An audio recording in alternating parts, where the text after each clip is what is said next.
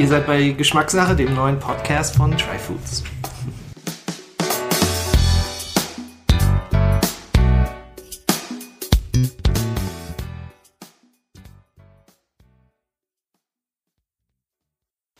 Ja, willkommen zu einer neuen Ausgabe von Geschmackssache, dem Podcast von Tryfoods.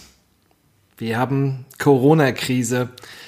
Deswegen sitze ich jetzt auch alleine hier vor dem Mikrofon und habe keinen Gesprächspartner oder keine Gesprächspartnerin, mit dem oder der ich über interessante Lebensmittel sprechen könnte. Und in der Krise habe ich mir jetzt gedacht, hm, was kann ich machen?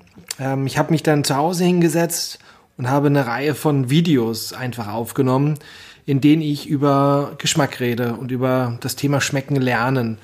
Und äh, in jedem Video geht es da um ein bestimmtes Thema. Und eigentlich sitze ich nur vor der Kamera und rede. Und deswegen dachte ich, ach Mensch, die Videos kann ich ja eigentlich auch nochmal als Podcast verwursteln. Und so hört ihr jetzt hier die erste Folge dieser Reihe zu dem Thema, warum existiert Geschmack überhaupt? Wer mich kennt, der weiß, Geschmack fasziniert mich. Und wenn man sich so lange mit Geschmack wie ich beschäftigt, kommt man irgendwann zwangsläufig zu der Frage, warum existiert Geschmack eigentlich? Beziehungsweise, wie entsteht Geschmack in Lebensmitteln? Und um das besser herauszufinden, habe ich einiges gelesen, habe ich mit Leuten unterhalten. Und ich möchte jetzt versuchen, mal dieses ganz komplexe Thema möglichst kurz und bündig für euch zusammenzufassen, beziehungsweise meine wichtigsten Erkenntnisse an euch weitergeben. Und für mich, das Wichtigste ist tatsächlich erstmal zu verstehen, dass Geschmack in der Natur entsteht und in der Kultur, also durch Menschenhand. Und in der Natur, damit möchte ich mal anfangen, ist es so, dass Geschmack nicht äh, existiert, um uns Freude oder Vergnügen oder eine sinnliche Erfahrung zu bereiten, sondern Geschmack hat ganz praktische Gründe. Und zwar Überlebensgründe und Gründe der Fortpflanzung. Denn Nehmen wir uns mal das Beispiel Apfel. Apfel, Apfelbaum. Der Apfel ist auch nicht für uns primär als Genussmittel oder Lebensmittel entstanden, sondern erstmal es ist ein Transportmittel. Es ist ein Transportmittel, in dem Kerne bzw. Keimlinge sind, die einen neuen Apfelbaum wachsen lassen sollen. Und die Natur hat es jetzt so ganz geschickt gemacht, dass die Kerne, wenn sie noch nicht so weit sind, einen neuen Baum entstehen zu lassen, in einer Frucht sind, die nicht gut schmeckt. Ja, haben wir einen unreifen Apfel, dann ist er sauer, dann kann er bitter sein, dann ist er astringent, das heißt, es zieht sich hier alles zusammen, ähm, hinterlässt was Pelziges im Mund. Also dieser Apfel sagt uns oder auch Tieren, iss mich nicht. Erst wenn die Kerne im Inneren so weit sind, dass sie einen neuen Baum wachsen lassen können, ist auch die Frucht reif und die Frucht sagt uns dann, iss mich. Dann riecht es betörend nach Apfel, dann ist er süß. Ähm, und dann wollen wir oder wollen Tiere ihn essen. Ja, wir wollen ihn essen, die Tiere sollen ihn noch essen, sollen ihn, ähm, die Vögel sollen damit wegfliegen, die Kerne wieder ausspucken oder auf anderen Weg wieder ausscheiden, damit irgendwo ein neuer Baum wachsen kann. Das Interessante ist jetzt auch, und das ist eine wunderbare Symbiose oder eine Win-Win-Situation, dass wenn der Apfel jetzt reif ist, ist er nicht nur lecker, sondern er hat auch mehr Kalorien. Das heißt, er hat mehr Zucker.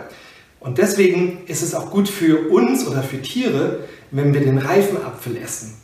Ja, mit Zucker und andere Nährstoffe. Also eine, eine wunderbare Symbiose. Also einmal sind also sind Aromen, ist Geschmack, sind Botenstoffe oder sind Stoffe, die uns anziehen, die uns sagen, mm, wir, ja, iss mich. Das zweite, der zweite Bereich ähm, sind Abwehrstoffe.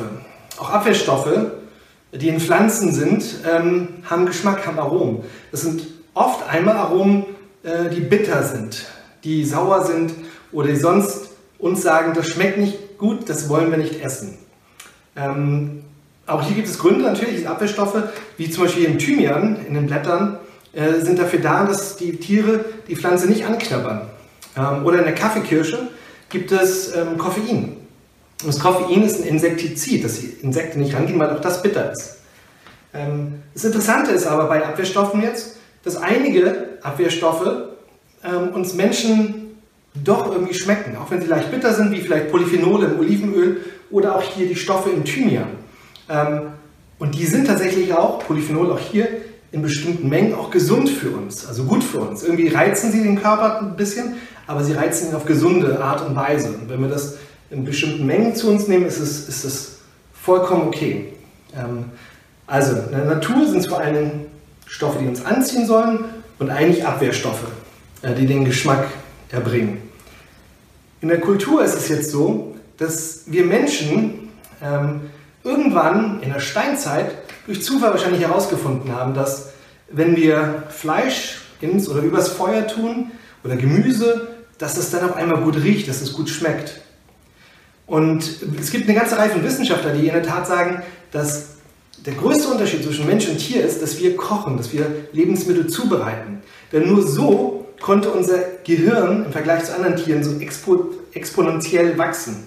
Und das macht uns, das große Gehirn, das der größte Kalorienfresser ist, macht uns ja zu Menschen. Ähm, und es konnte nur so wachsen, weil gekochte, zubereitete Lebensmittel für uns äh, besser verdaulich sind. Es sind leichter, die Kalorien in uns aufzunehmen. Ähm, nimm mal ein Beispiel, äh, ein Hühnerbein, ein rohes Hühnerbein. Äh, da muss man verdammt lange kauen, können wir uns ganz lange verdauen, bis er diese Proteinketten aufbrechen kann, herunterbrechen kann, sodass sie für uns, für unseren Körper ähm, verfügbar sind. Wenn wir ein Hühnerbein lange kochen in einer Hühnersuppe, dann zerfällt das Fleisch fast. Wir müssen gar nicht mehr viel kauen. Es wird vom Körper relativ schnell verdaut und kann schnell aufgenommen werden. Ähm, also auch hier, genau wie in der Natur, gibt es einen Zusammenhang zur, zu den Nährstoffen, zur Verfügbarkeit, zu Kalorien und Geschmack. Denn ein rohes Hühnerbein, das hat kaum Geschmack, das hat kaum Aromen. Wenn man allerdings eine Hühnersuppe kocht, das kennt wahrscheinlich jeder, äh, wenn man da in den Raum kommt, dann duftet das schon, es ist voller Aromen. Ähm, ein anderes eindrückliches Beispiel ist Brot. Ähm, stellt euch die Mischung aus Mehl, Salz und Wasser vor. Ähm, das hat kaum Aroma, das hat kaum Geschmack. Backt man ein Brot daraus, ein so wunderschönes Brot, dann, dann entsteht eine wunderbare Aromatik, die sagt, iss mich. Ähm, denn auch hier ist es so, ein Brot hier sind, sind, entstehen ganz viele neue Nährstoffe, äh, Enzyme, ähm, auch die Kohlenhydrate, die hier drin sind, die sind viel, viel leichter zugänglich und verdaubar für unseren Körper, als wenn wir Mehl essen würden. Das gleiche ist mit Kartoffeln, Reis, so viele Lebensmittel.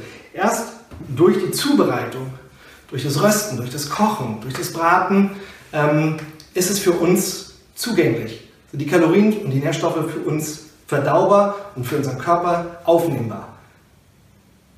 Und das ist ja das Faszinierende, dass, dass eigentlich hier Überleben und so etwas Wunderbares, so etwas Freudvolles wie Geschmack so stark zusammenhängen. Und im Endeffekt kann man wirklich sagen, dass es wahrscheinlich kaum etwas Wichtigeres und kaum etwas Natürlicheres gibt als Geschmack. Denn ohne Geschmack wird es eben auch kein Überleben, keine Fortpflanzung in der Welt geben. Und genau deshalb existiert Geschmack.